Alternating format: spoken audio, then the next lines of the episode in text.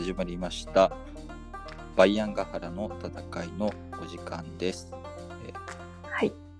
本日も、えーパーソナリティは、えー作家で、えーシーランド広告伯爵の商工兼バイアンと、バナナヶ原でお送りいたします。はい、ということでですね、はい。えー去る、えー8月5日が何の日か、えー、とバナナガハラさんはご存知でしょうか？何の日ですか？えっとですね、あの、1995年前に、えっと、後部艇が即位をしまして、まあ、その時は後部艇って言ってないですけど、えっと、皇帝に即位をしまして、えっと、五冠王王朝が、えっと、開始された日とされております。8月5日。1995年前ですけど、すげえ前だなと思うんですけど、毎年、えっとはいファンの、ファンの方といったらあれですけど、えっと、すごい詳しい方が、えっと、毎年、寒中王祭りみたいなのを、はい、お祝いをしたりしております。というところで、えっとまあ、8月5日にアップできたらよかったんですけど、なかなかあのあれもありますし、周期的なものはありますし、まあ、まあでも近い週にできていいかなというところで、えーとははい本日、えー、と8月7日にレコーディングしておりますというところで、えー、とそのような、えーことでありました。ということで、えー、と五冠王朝を始めたのは、えー、と先ほど言ったように後部艇と世界史の教科書とかでは載っている人物なんですけれども、えー、と今回についてはその後部艇劉州ですね、えー、とその人物について、えー掘り下げていきたいかなと思っております。はい。です。で、今回、あの、まあ、古武帝劉州も割と、割と五冠王朝最初の皇帝としては、してはというか、五冠王朝短命の皇帝多いんですけど、皇武帝は割と長生きだったりするのはありありまして、えっと、結構話が長いので、えっと、途中で区切り区切りを入れて、えっと、進めていきたいかなと考えております。はい。でですね、最初に、えー、後部艇というか、劉州の始まりのところでいきますと、まあ、生い立ち的なところからいきますと、この人は、えっ、とですね、まあ、時代的にはさっき言ったように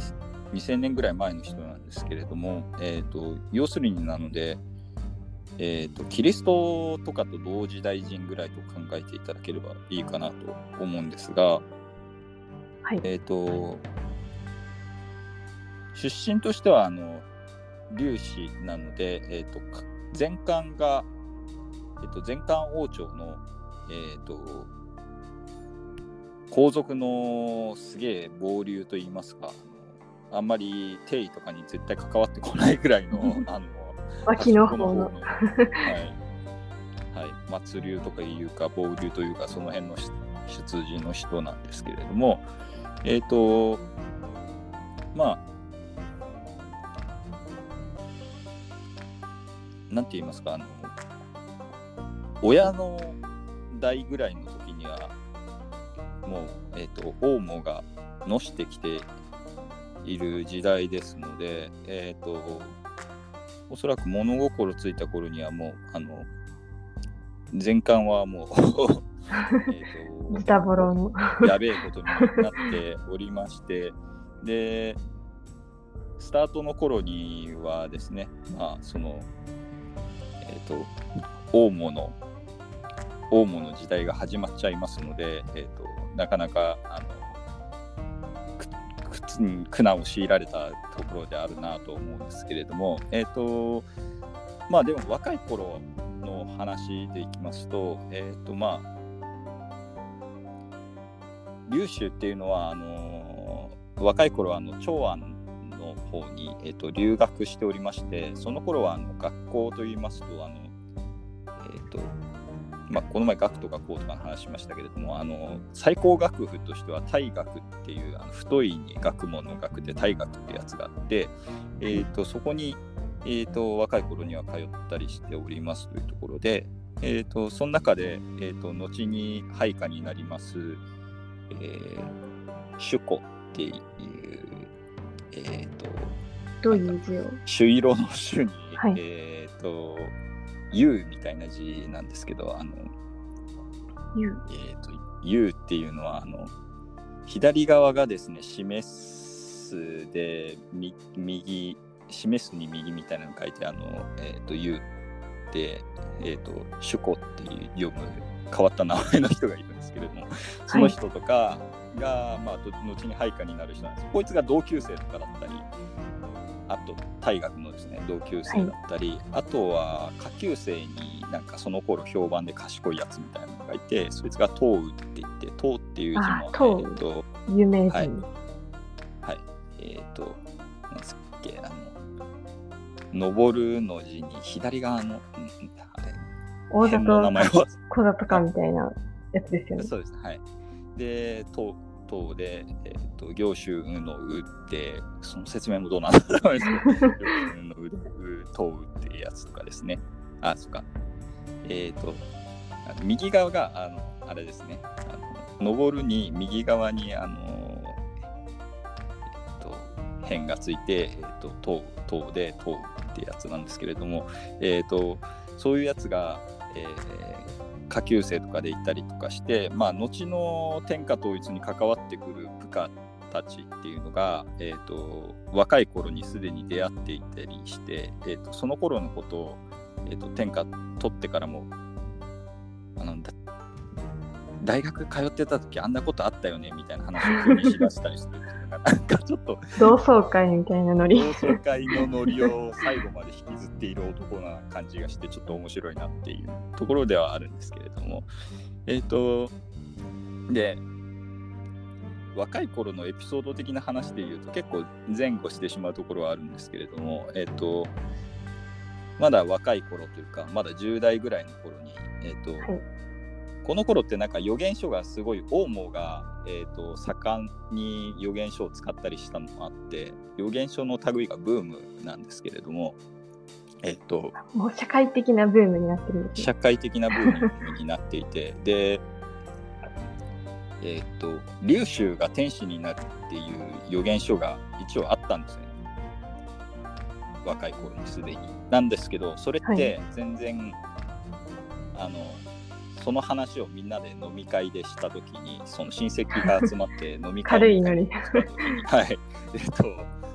予言書に詳しいおじいさんみたいなのを呼んできてでその人の話を聞く飲み会みたいなよくわかんないのやってたんですけどえっとその時には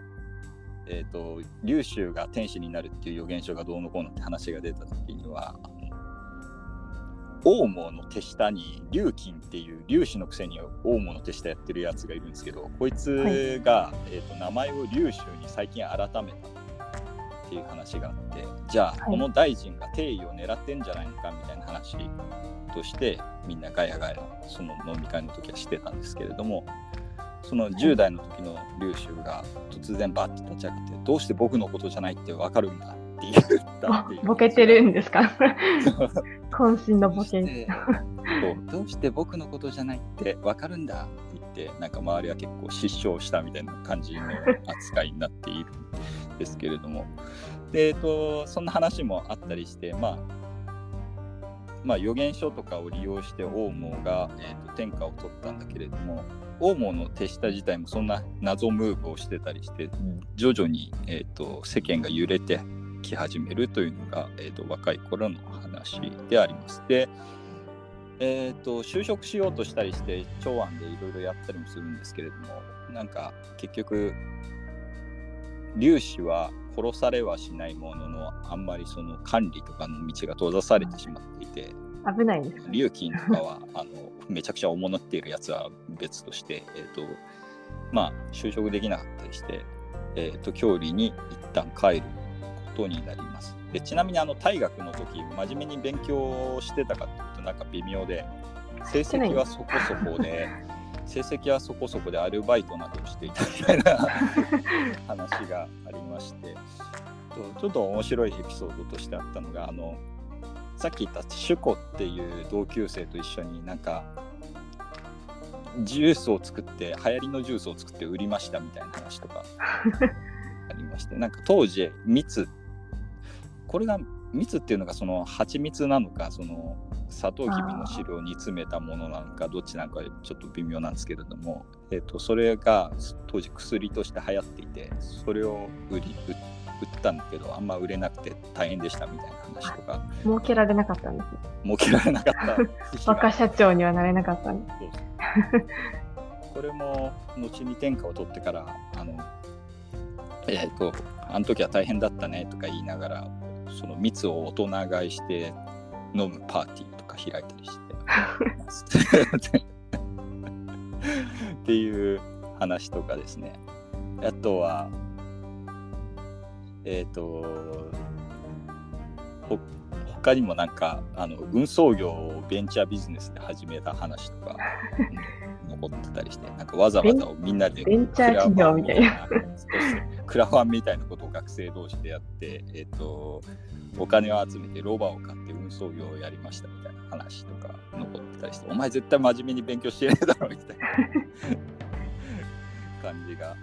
ありましてえっ、ー、とまあでもまあそんな感じで人脈を広げつつただ就職には失敗して地元に戻ってきましたよと。で地元に戻ったら、えーと、実家っていうかもうお父さんが早くに亡くなっちゃっててなんかおじさんの家になんか子供たち全員預けられてるみたいな感じなんですけれども、はい、えっ、ー、とですみません子供たちって言ったらあれなんですけどあの全然順番が前後して申し訳なかったんですが、えっ、ー、と6人兄弟の三男坊兄弟って言ってもあの姉妹含むところの6人兄弟姉妹で確か、えー、あだ名が文宿なんですよね。そうですね。文宿なので、えーと、宿っていうのは割と三男に聞くことが多い感じそうですね。はい、三男坊文宿なので、えっ、ー、と、宿は、あの、宿樹とかの宿の三髄のないやつ。はい。だですか？えっ、ー、と、そうだ、おじさんの宿。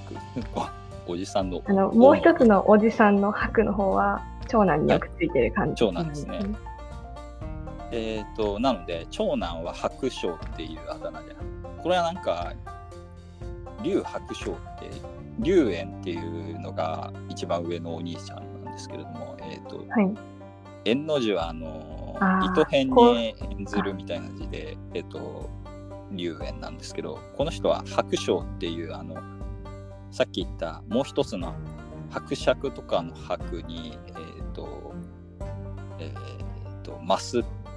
みたいな字を書いて白章っていうなんかあざ名の方が有名な人劉白章って言ったあ劉州のお兄ちゃんの劉白章がみたいな感じになるんですけれどもえっ、ー、とえっ、とそれとあとめちゃくちゃ影の薄いお兄ちゃんがもう一人いて えっと劉中っていうんですけどその人は、はい、あの中の字。ってそう中の字ってあの次男坊みたいな意味だこれあだ名なんじゃあざ名なんじゃないのと思ったんですけど 劉中っていうお兄ちゃんがとりあえずいますで他に龍に黄色いって書いて龍光っていうお姉ちゃんと、えっ、ー、と龍玄っていうお姉ちゃんと、えっ、ー、と龍白騎っていう、えっ、ー、と妹がいますというところで、まあ、あんまりそこ そこまで掘り下げて喋れるかどうかわかんないんですけど、まあ、それなりになんか皆さん面白みのある人ではあるんですが、まあ、その中で三男坊ということで、特に実家を継ぐこととか全く期待されている人物ではないしましてやお父さんも死んでておじさんの家にご厄介になっている一族っていうところなんですけれどもで、えっと、さっき言ったように大学で遊んだりしてて別に遊んでたことが理由ではないんですが就職できなくて帰ってきましたと。で帰ってきましたらどうなってたかっていうとお兄ちゃんがテロリストになっているっていうあら。帰ってきたら、ちょうどオウムの姿勢がマックスみたいな感じになってて、お兄ちゃんはムカムカしておりまして、えっと、家財を、はい。あ、どうぞ、はい。あ、いや、どうぞどうぞ。傾けまして家財を傾けて、えーと、ヤクザを集めていると。この人は教客寄りの人なんですね、お兄ちゃんの劉白章っていう人はですね。で、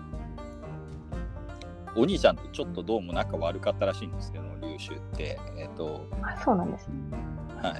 い。で、お兄ちゃんがこの半ば農業とか放棄して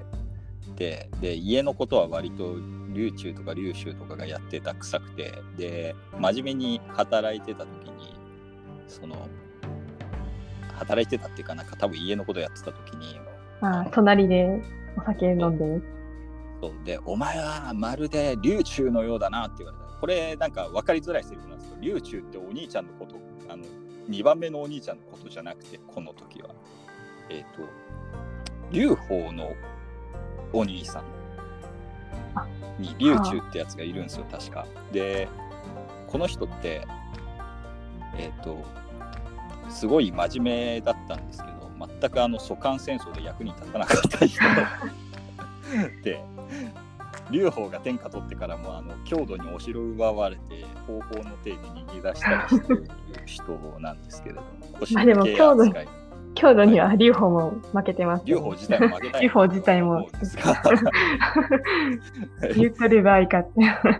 そう言うとる場合があって話なんですけどえっ、ー、と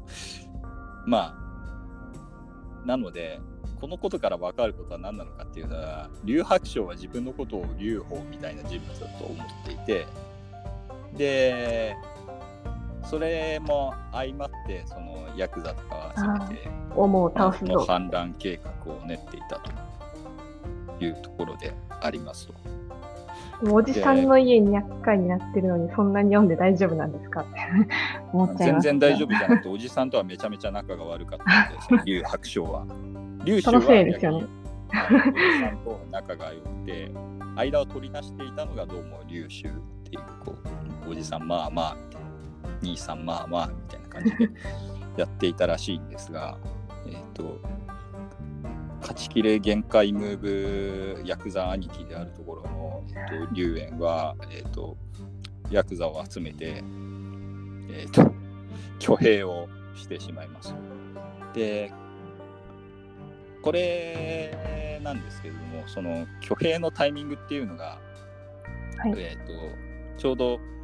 前に王毛が滅ぶ時の話でありました。あのえっ、ー、と赤尾に王毛があの討伐軍を差し向けたんですけど古典版に負けましてあの有名な将軍の子孫が死にましたっていうあたりで、えーと、挙兵をし出すですね。意外と遅いというか胃の一番ではないですね。胃の一番ではなくてこれはまあなんかいろんな説というか憶測的なところで言うとあの最初にやるとあれみたいになっちゃうからっていうそのえっ、ー、と、王公衆少々伊豆君ぞ衆アランヤの人、陳章五公ですね。はい。はい。陳章五公っていう人が、あの、新の始皇帝倒すときに、あの、挙兵しましたけれども、えっ、ー、と、えー、この人を、みたいなことにならないように、最初にやいやいや、やり下げたいみたいな。お前、なんかそういうところはあれだなとか、微妙に慎重なところはある。劉白章兄貴はそういうわけでちょっといよいよ傾いてきたぞっていうのを見計らってからえっ、ー、とあれを起こします。反乱を起こします。とい。うことで、はい、でまあお兄ちゃんがすごい演説をしたというなんかあれが記録が残っていて、えっと、お兄ちゃんの劉白章は「王毛は暴虐で民衆はバラバラに崩れた干ばつが連年続いているのに戦争を終わらせようとしない。これは天が王毛を滅ぼそうとしているのだ。酵素の行を再び起こし、万世の時を定めようではないか。って言ったんですけど、これを聞いたら農民は逃げ出しまして。なんでですか？えっと、逃げ出す時にみんな口々に劉白章に殺されるって言ったらしいんですけど、これは劉白章が農民たちを挙兵をする農民たちを殺すわけはないので劉白章のせいで殺されてしまうっていうことと思うんですけどあのこいつが挙兵なんかしたばっかりにあの 鎮圧されて俺らは巻き込まれて殺されてしまうっていう理由で農民たちが逃げ出して「おお人望ねえなお兄ちゃん」と思うんですまあヤクザはたちはうわーみたいな感じだったらしいんですけど農民の支持はあんまり得られなくてでここで出てくるのが劉州でで劉州がこうお兄ちゃんの演説がいまいちな感じで終わりそうになってる時にあの自分も武装して現れるんですね劉州が、そうすると農民たちは劉州は割としっかりめの人物であることが分かっていたんであれでも三男坊のあの人も参加するんだったらこれ割とちゃんとした反乱計画なんじゃないのかっていうのでもう一回戻ってきて参加したっていう話まあ劉州が天下を取った後に書かれた話だからどのぐらい本当なのか分かんないですけれどもまあ割と慎重めの人物であるというのは劉州っていうのは知れ渡っていたらしくてあこの人が、この人が参加するなら大丈夫だろうみたいな安心感、そうそうですね。安心感があったらしいでしたというところででまあお兄ちゃんも別に何のあてもなくヤクザだけ集めて、えーと、反乱を立てたわけではなくてまず、えーと、親戚の東進っていう人まあ、東雨とかの一族なんですけど東進っていう人が、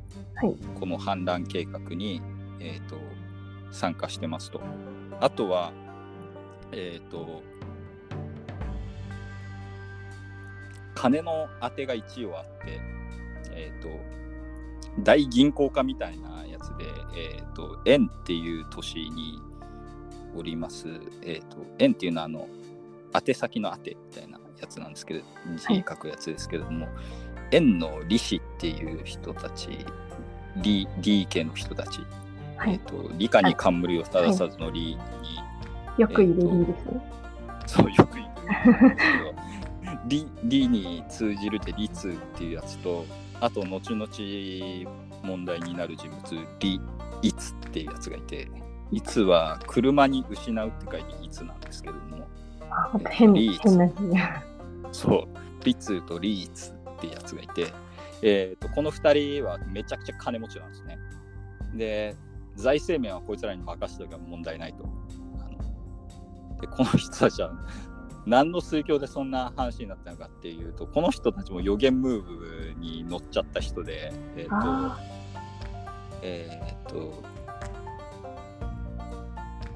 天下は、えっ、ー、と、再び粒子のものになってその時利子が補佐となるであろうみたいな、ま、予言をマジモンと信じたのかこれに乗って なんかうまいことやろうと思ったのかどっちなのか分かんないですけど大金持ちのくせにお博打に出ましたね この人たちは。でこの反乱計画に参加すると。まあ、経済が多分大物せいでガタガタになってたんでこの人たちも革命を望んでいただろうなというところなんですけど、で、挙兵しますと。で、で、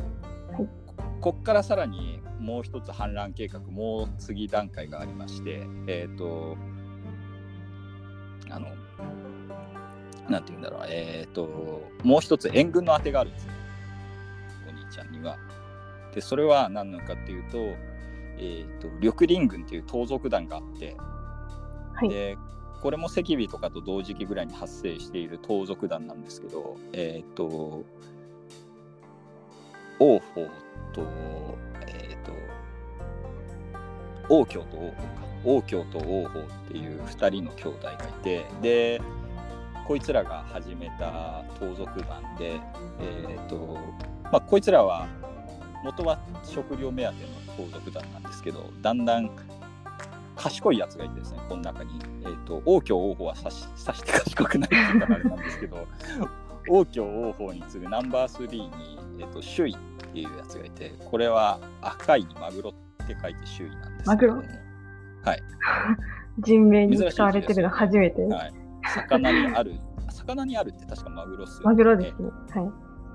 えっ、と、首位っていうやつがいて、こいつはめちゃめちゃ賢い人物で、で、反乱に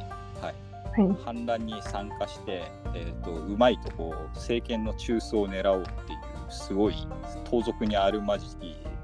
計画性の人物ででこいつが多分中心となって、えー、とこの粒子の軍と,、えー、と合体するわけですね。盗賊山賊部隊みたいなのが。で,、えー、とで反いよいよ反乱しますっていう話になっていくと。はい。で、まあ、挙兵するんですけど、あの、王毛が、あの、すぐ大動員かけて、馬とかもすぐ持ってかれちゃうんで、馬が足んなくて、挙兵した時には、劉州は牛に乗って出陣したというふうに されています。そんなことあると。本当ですか？はい、牛に乗って出陣したっていう話があって、これはちゃんと交換帳とかに確か載ってそんな由緒正しいところに乗ってみど、そう劉州が馬に乗ってじゃなくて牛に乗って挙兵しましたっていう話があって、遅くないですか？大丈夫だったんです。一人だけなんかどうなんだに。はい、本当なのかよって思うところはあるんですけどまあでも挙兵の時の戦いでは刺してまあ牛に乗ってたせいもあるのかわかんないですけど刺して目立たないんですけれども徐々に戦うと意外と強いね竜州という話にはなってはいくんですが、まあ、この頃はまだ目立ちませんところであります。で緑林軍って言いましたけどもこれって緑林白馬って聞いたことあります？ないです。あと盗賊のことを緑林白馬とか言うんですけど、えっと、白波とかって言うじゃないですか。白波って言ったら盗盗賊とか海賊とかっていう、そうそうなんだ。はい、日本語で白波っていうと、えっと、白波五人男とか聞いたことないですか？ない、ないですね。あーすいません、すいません。えっと、えっと、盗賊とかのことを白波って言ったりするんですけれども、それ以前に緑林白馬っていう言い回しもあって、緑林っていうのはだから盗賊の後に代名詞となるわけですね。白馬の方は何ですか？白馬の方は、えっ、と、あれの一派です。えっ、と、あの、三国志あ、高孫さんとかの白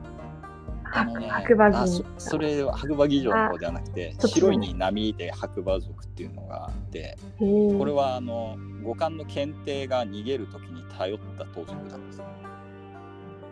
で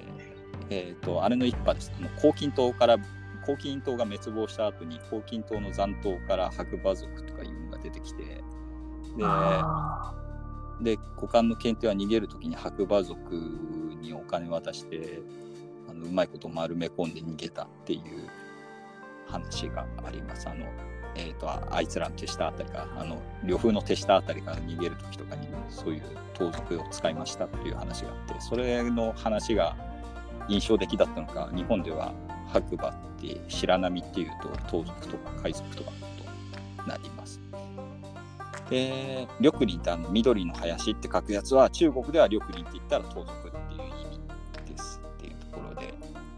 ありますというところでまあ後の言葉の言い回しとかにもいろいろ影響が残ってるんですよっていうところだけあすいません。ちょっと脱線しましたけれども、そんな話がありますよと。でいよいよ反乱を起こしました起こしまして、はい。えっ、といろいろ戦うんですが、はい。序盤は割とうまいこといくんですが、えっ、と、すぐに内毛張り始めます。あの、勝つ前から、すごい内毛場が始まりますというところで、これは何なのかっていうと、えっ、と、えっ、と、兵を起こしたのは、まあ、もちろん粒子ですと。南陽粒子って言われる人たちで、えー、と中心人物はもちろん劉白章お兄ちゃん一番上のお兄ちゃんが、えーとえー中心人物なんですっていうところで始まるんですけど、えーとはい緑林軍の方としてはさっき言った周囲っていうやつが最初からこれはその反乱軍の主導権を握りたいと考えてるんですねこの人は。でそうするとえっ、と名目上のリーダーとして、えー、と挙げるのが劉白章だと劉白章は非常に悪の強い人物なので主導権を握れないと考えているわけですね、えー、と緑林軍の方は。で兵の数でいうと緑林軍の方が圧倒的に多いんですよ。あの劉氏の集めた豪族とかヤクザとかより、えー、と圧倒的に盗賊団の方が、えー、と分母としては大きくてでね。多いですね。なんか何万という兵であ、思ったより全然規模が。でかいんですよ。盗賊団っていう 言われた。盗賊団なのか盗賊軍なのか盗賊軍微妙なレベルっていう。でしかもこれも、えー、と全部集まってるわけじゃなくて、えー、と合流する前に疫病が流行っちゃったんで2つに分裂してるうちの 1, 一派だけが来ててもまあ万の数なんですよ。で後にその疫病で分かれて昔の仲間集めたりする話もあるんですけども、えっ、と、で、まあ、さっき言ったように、えっ、と、緑林の方が、えっ、と、でかい。その、で、内騎馬が始まって、えっ、と、反乱軍と戦って、劉白章が、えっ、と、降雨の真似して、あの、反乱軍と戦ってじゃない、えー、と反乱軍が、えー、と真の王門の軍と戦って、えー、とお兄ちゃん割とこの頃は活躍しますというか、えー、と最初、うん、危なっかしいだけの人かなと思ったんですけれども、え意外とちゃんと強いんです。はい、そうちゃんと強くて、えっ、と、ハフ新戦の刑だったかな、えっ、と、戦う前にあのわざと荷物を焼き払って、えっ、と、釜を、ご飯の釜を打ち壊したりして、はい。えっ、と、で、まあ、項羽が召喚っていうあの真の将軍と戦う前にやったやつも真似なんですけど、多分 えっと、それをやって、えっと、後に引けないような感じを演出して戦って勝ったりとかして、これなんかケレン味が強いタイプの人なんです。で、勝って、えっと、いよいよ、えっと、名声も高まってきましたよというところなんですが、ここで先に手を打つのは周囲でして、はいえっと、なんと、劉白章とは全然関係ない劉氏を、あえっとリーダーに主立てる。にしちゃうんですね。そうでこいつは完全なる区別的なやつで、えー、とこうして龍玄っていうやつが出てきます。で粒子の人他の粒子の人たちが気が付く前にみんなで話を固めて、えー、とノーマークだったこうして龍玄っていうやつを皇帝に満場一致で押させるということにこの周囲という人が成功してしまって、えっ、と龍玄ってやつははい。あの全然目立たないんですけど目立たなかった人なんですけれどもこの人はなんか仇討ちに失敗をして弟がなんかヤクザと揉めて殺されちゃったかなんかしてでそれの仇討ちをしようとしたんだけど失敗しちゃってでえっ、とお飛ばされてたっていうれるようになっちゃって、でビビった龍玄さんはえっ、とその盗賊団に逃げ込んだんですね。それがあじゃあ緑林軍に逃げ込んだというか、そもそも緑林軍の中にいた人なんですね。そうです。で、多分隠れてたのか何なのか分かんないですけど、なんか全くのノーマークだったみたいで、えっ、と、劉白書は完全に裏を書かれた形になって、えっと、龍玄が、こうして龍玄が、えっ、と、反乱軍全体のリーダーとして即位してしまいます。皇帝としてですね。で、えっと、もう、オモは倒して、は全然ないです。まあ、全然ない。気早いなこいつら全然倒してないんですけれども皇帝を立てる立てないみたいな話をしだしてで龍炎はこれには反対するんですけどまあ自分がリーダーになれないからっていうのはもちろんあるんですけれどもえっとこのまあ最もな意見としてまあ王ぐらいはいいだろうけど名乗るんなら王様ぐらいは名乗っていいだろうけど王門も赤尾も倒してないのにあ。皇帝ってなんやねんっていう話をしてで皇帝って名乗ると弾る弾くに弾けなくなるぞっていうなんか謎のちょっと腰の引けた意見を言うんですけど、えっと、これは多分赤尾が皇帝をたどる可能性があるよっていう話をしてで、えっと王だったらあの妥協の余地があるけど皇帝っていうのは天下に一人だから皇帝って名乗った時点で全勢力敵に回すことが確定なんだぞっていう話をする。お意外と冷静お兄ちゃんだったんですけど。でもででもこの中にえ、ー、と天の父となってもいいぐらいだ。天の子くらいの何がダメなんだ？って言って怒鳴ったやつがいてなんかそれに引きずられてみんなあの龍玄を皇帝に押すということで、えーと、龍玄が皇帝になってしまいます。で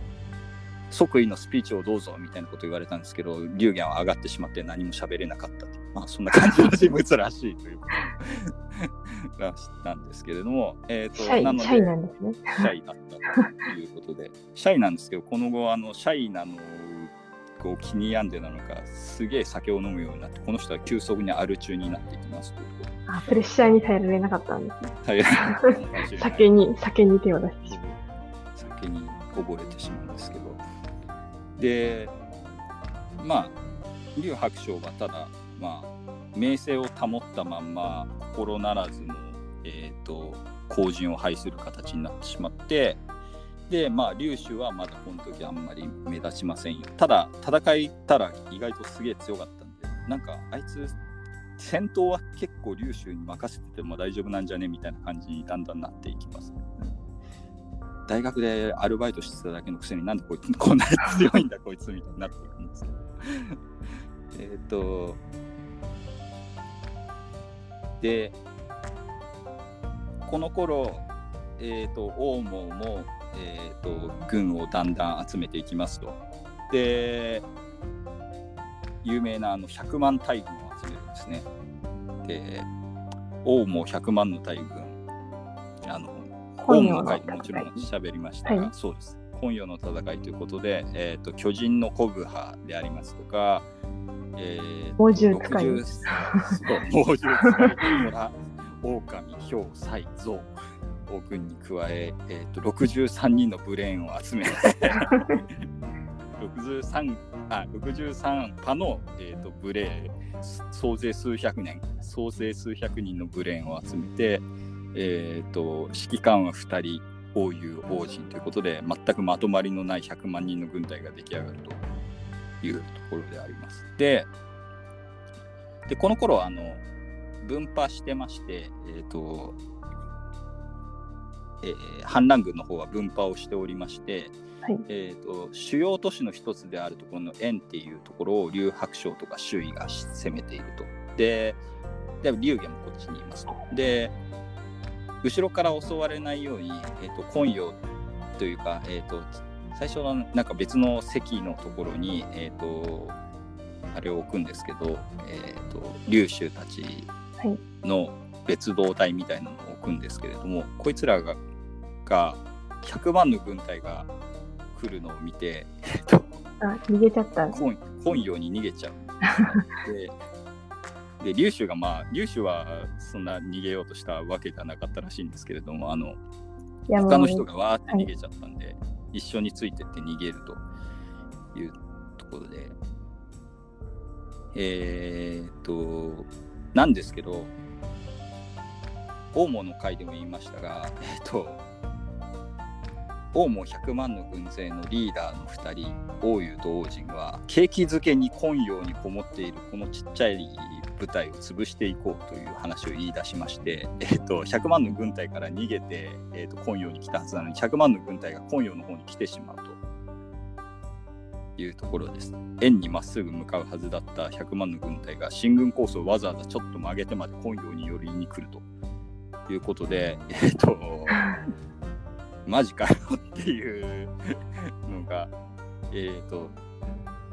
ちなみにこの別動隊はたった数千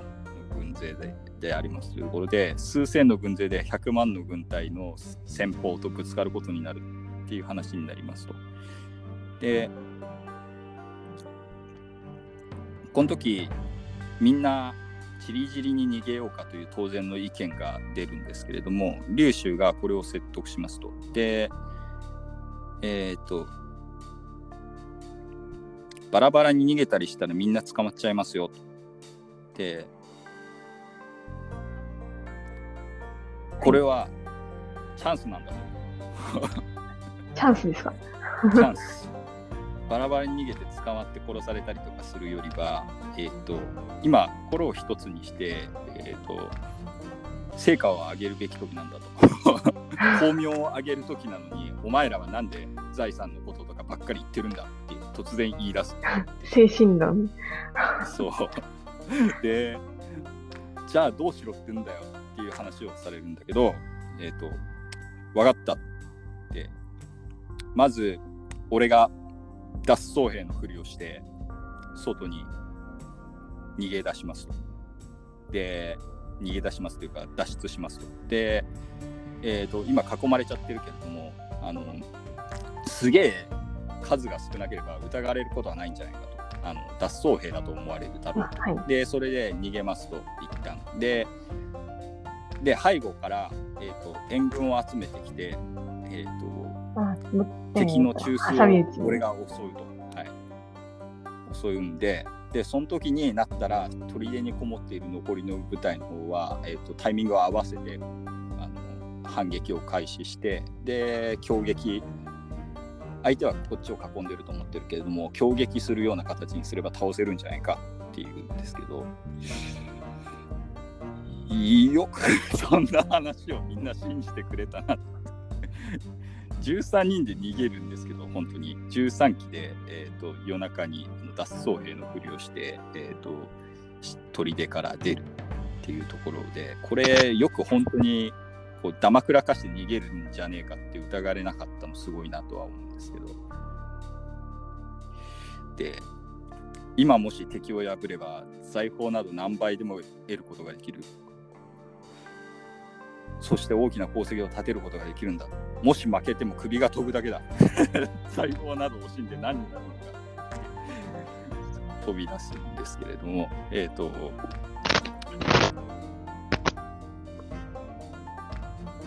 で、えー、と王も100万の軍勢に、えー、と背後から、えー、と劉州が援軍を集めて、まあ、何千人か集めることに成功するんですけれども、えー、と襲いかかりますと。で自ら何人も、えー、と劉州が、えー、と切りまして、えー、となんと、えー大将の一人であるところの、えー、と大使と王子大使とでしたねこの人、えー、と大使と王子っていうやつを、えー、と殺害することに成功するわけですね。で勝った時にちょうど天気に異変が起きまして、えー、と雷雨と暴風が吹き荒れましてで、えー、と混乱に陥った王も100万の軍勢は、えー、とお互いに踏み潰したりして、えー、と滅んじゃいますよということで、えそんなことあるって思うんですが、えっ、と一旦ちょっと音声が切れたみたいなので切ります。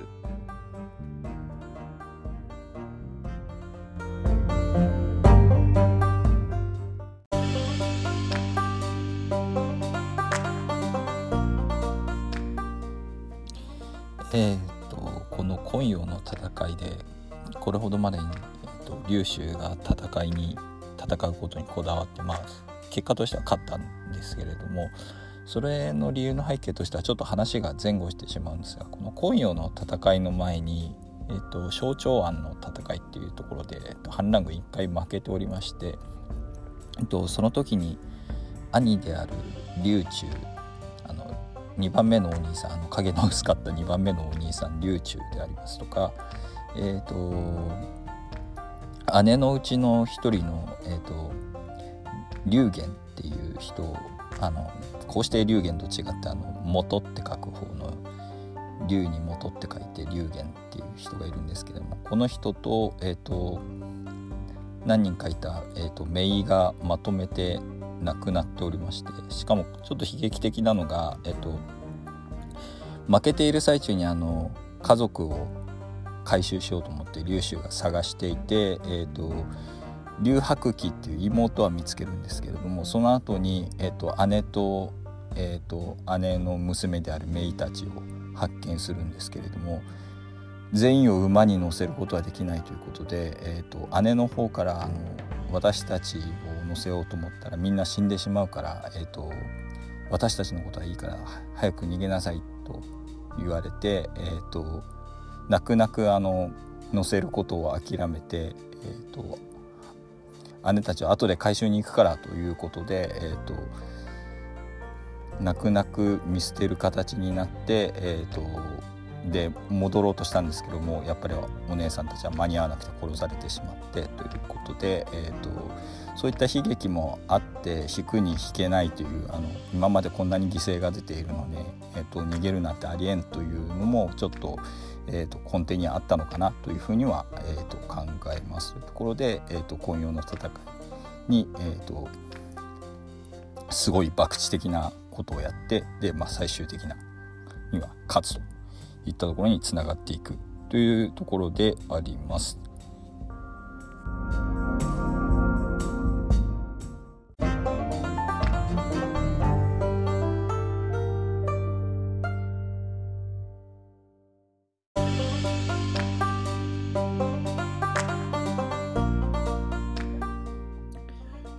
すいません。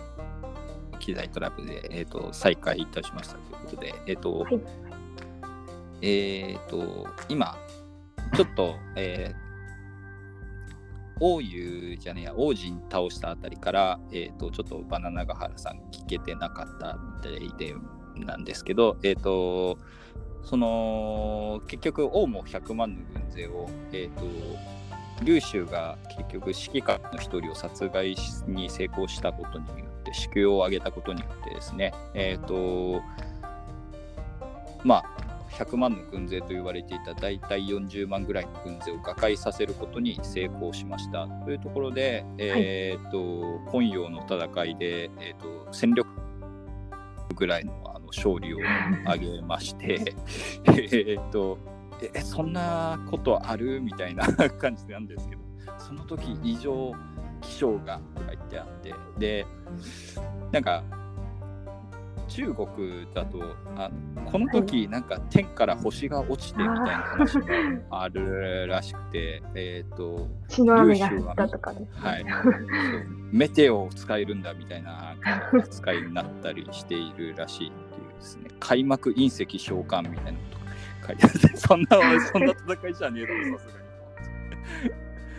に。中国ではなんか竜州ってゲームとかで出てきたらなんかメテオを使えるみたいななんか設定があるみたいらしいですけど。えっ、となのでまあ勝ちましためちゃくちゃ活躍したわけなんですけれども、えーと、これでまあ反乱軍全体も勢いづいたのと,、えーと、緑林軍とかその粒子の反乱軍以外にもよくわかんねえ反乱軍がウゴのタケノコのようにうじゃうじゃうじゃうじゃ発生をしましてではい。でまあ王も結局殺すのはえーと、全然関係ない人なんですけれども、まあ、ここで勝ったからオウムは倒れたんですよみたいなことに割と近いのかなっていう ところであの大打撃を与えたというところで、えーと、はい、ありますと。ただもう勝ちが確定してくるとさっき言った内毛場が第2ステージに入るっていうことで皇帝になるならない。そうですね。えっ、と、まあ、劉州は、えっ、と、これで名声を博したので、劉州の方の、えっ、と、まあ、舞台と、まあ、さっき言ったように、劉白章の方の、えーと、舞台とあるんですけれども、劉州の方の舞台は、えーと、劉州が行く先々で、えーと、後に活躍する進化をが仲間になっていくっていうようなイベントがどんどん起きてきます。で、まあ、全部触れていくとあれなんですけども、えっ、と、西順っていうイケメンの将軍とかいて、うん西順は、まあ、祭りに法令遵守の順で西順なんですけれども、はいこいつは、えっ、と、イケメンだったらしいということで、えっ、と、絵的なところで言うと、なんか顔隠してるっていう、はあ、なんか、難病的な？そうなんですかね。なんか、うーんと、あの、造面みたいなやつ、あの、布のお面お面っていうか、なんかで顔隠してたりする、挿絵で描かれることもあったりするんですけど、なんか女性的な風貌でバカにされることが、あ女性的な風貌だったかどうかわかんないですけど、なんか、見はい。た目が、をバカにされることがあって、イケメンということなんだけど、なんかな、それをなんかバカにされることがあって、で、えーっと、でただこの人はすごい武闘派で、えーっと、バカにしたやつをヤクザを集めて殺したりしてるんですけど、そう。そうギャップがすごいな。っていうやつとかですね、えーっと、えーっと、コメディ担当みたいな、あのマシューみたいなポジションのオーハっていうやつがいて、えーっと、オーハは、えーっと、王子多いなと思ったんですけど、あの王様の王に波動の波でオーハなんですけど、この人は名前と、えー、と違ってなんかビビったりするエピソードとかがいっぱいあって面白い人です。であとはえっ、と超強い将軍であるところの風位ってあも猛将系じゃなくてあの師匠系のところであの指春秋とか孫子の兵法とかに通じていたというふうに言われている風位っていう将軍がいます。でこいつが仲間になるんですけど、えっと、風位っていうのは、あれですね、大樹将軍って聞いたことあります？大樹将軍。あの大きい木の将軍って書いて、大樹将軍っていうんですけど、えっと、これは、徳川家康のが好きだったらしいという将軍でありますというところで、えっと、はい。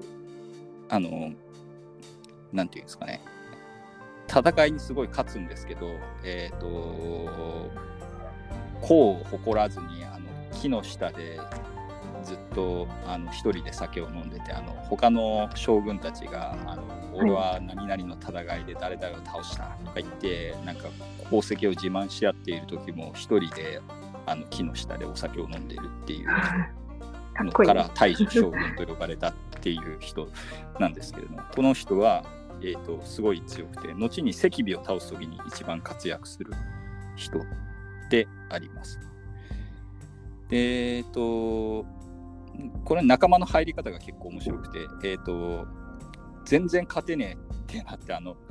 あの100万の軍勢を、えー、と倒したので割と調子こいてた劉州なんですけれどもあの府城っていうちっちゃい城が全然下せなくて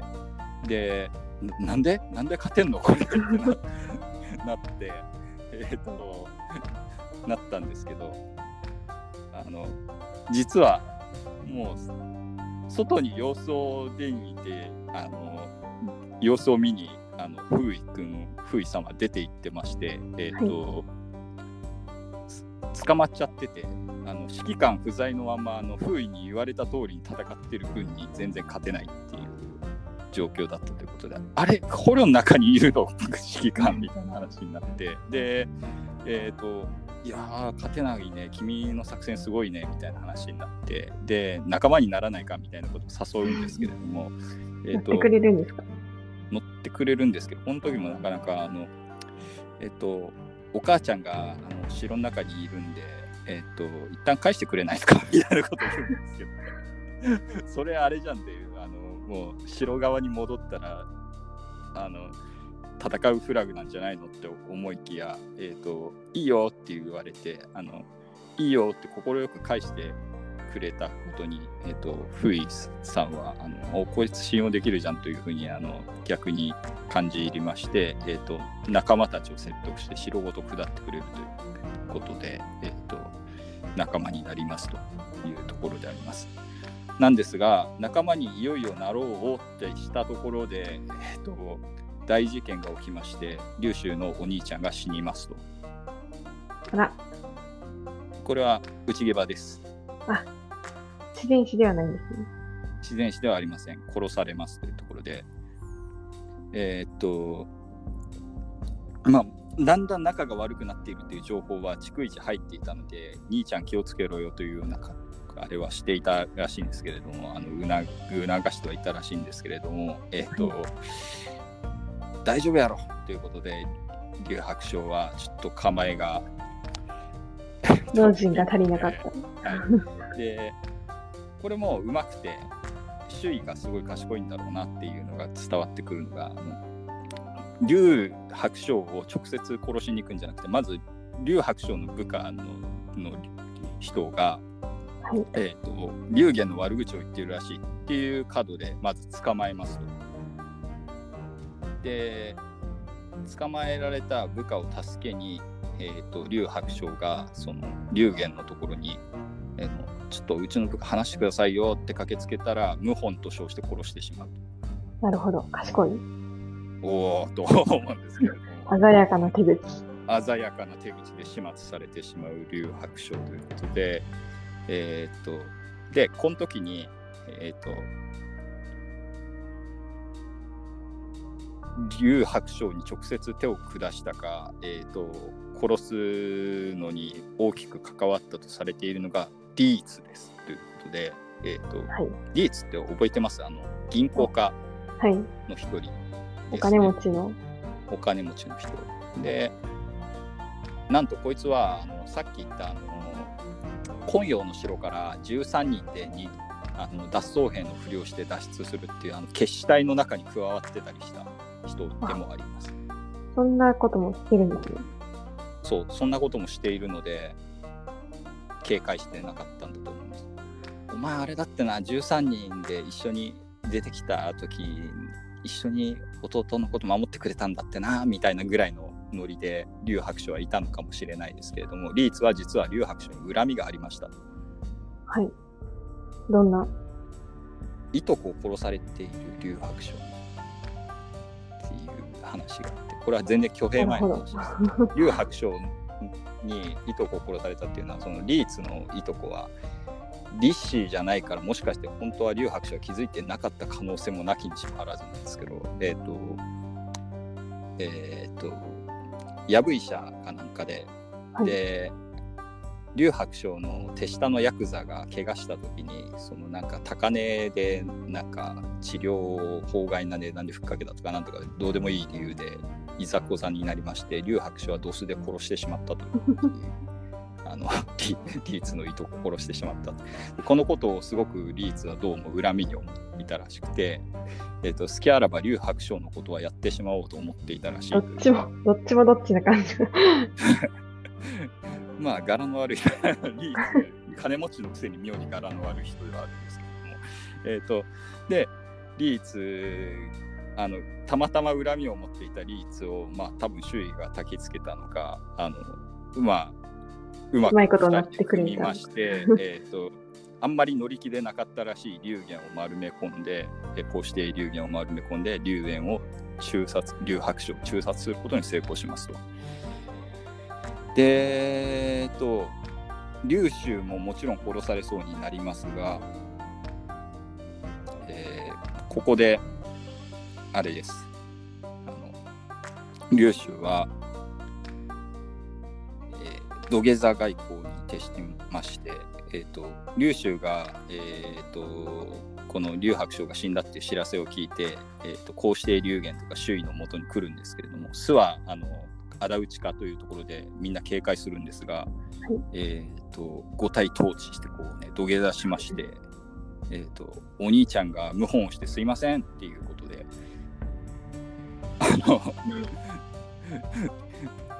平身抵当すると。でこれをされると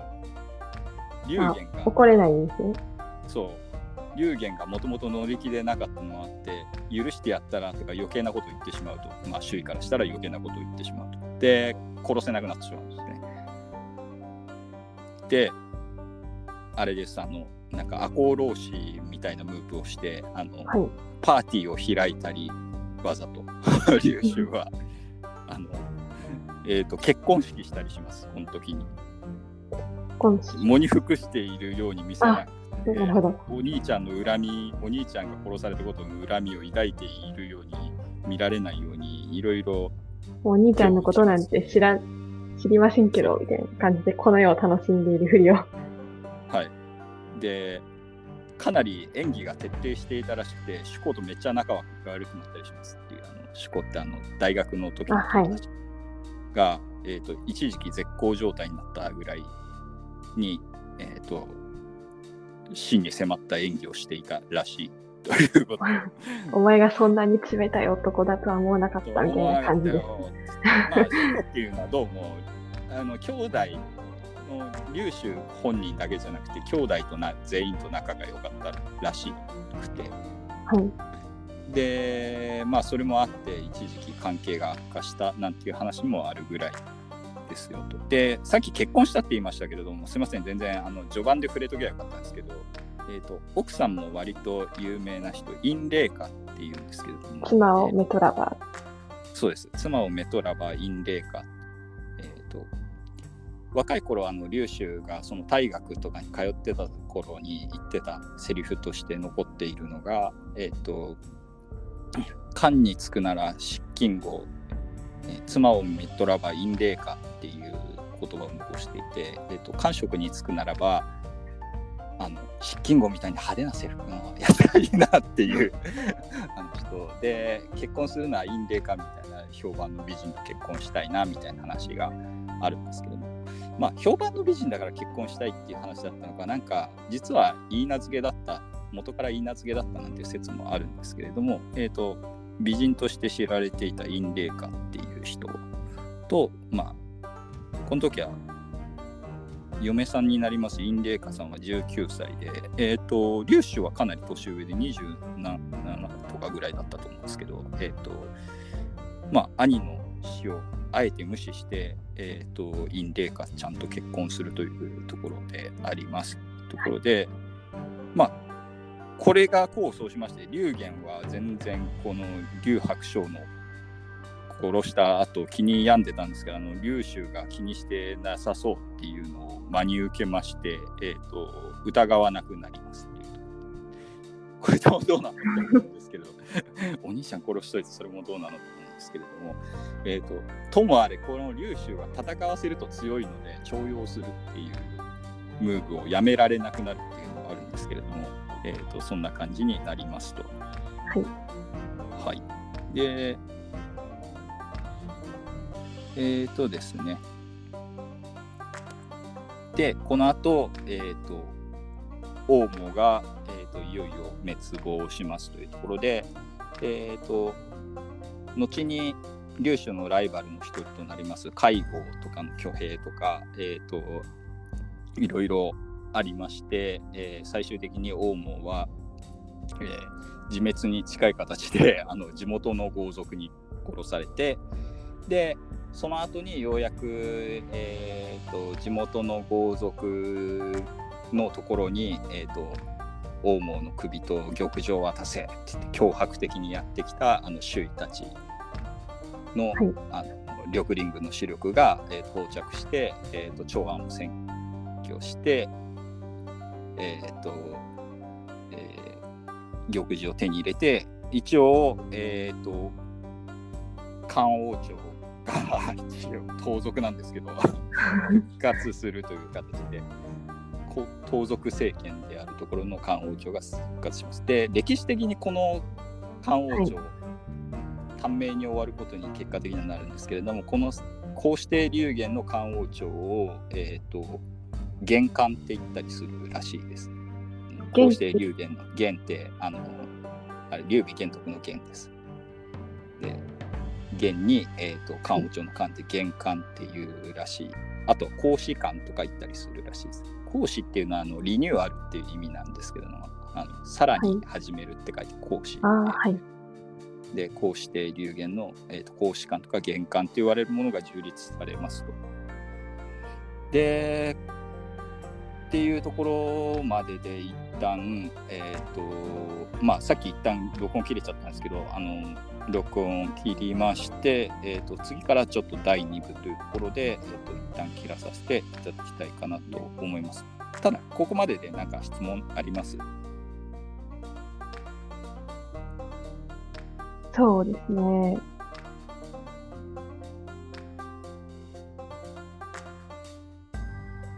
うん。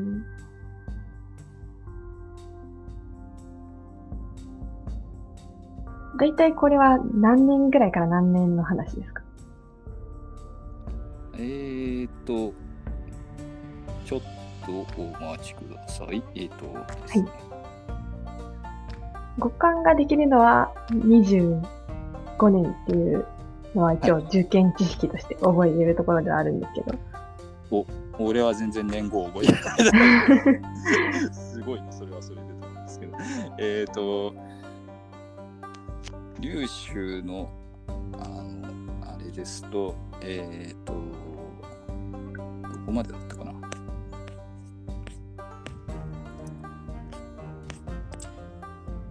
えっ、と、22年に、えっ、と、は劉白章が挙兵していて、えっ、と、1年、一年後、だから23年に、えー、と昆陽の戦いがあって、えっ、はいと、その年のうちにお兄ちゃんは殺されてしまうぐらいですかね。とじゃあもうほとんど1、2年ぐらいの話なんですね。そうですね、挙兵してから早いですかね。えっ、と、前段階の話で言うと、あの、はいこの前話をした、あの、赤尾とかっていうのは18年ぐらいから、反乱を起こしています。はい。ちょっでと前からそうですね。なので、えー、と14年にこの前のあのおばあちゃんの謎の反乱みたいな、あの、両門の乱とかいうのがあって、18年に赤尾、で、遅れて多分19年とかぐらいに、えー、と緑林軍反乱ぐらいかなっていうところで、で、22年に、えっ、と、挙兵っていうぐらいの流れで、えーと、今のところ推移していってますというところであります。はい、では、えーと、前段ということで一旦切らさせていただきます。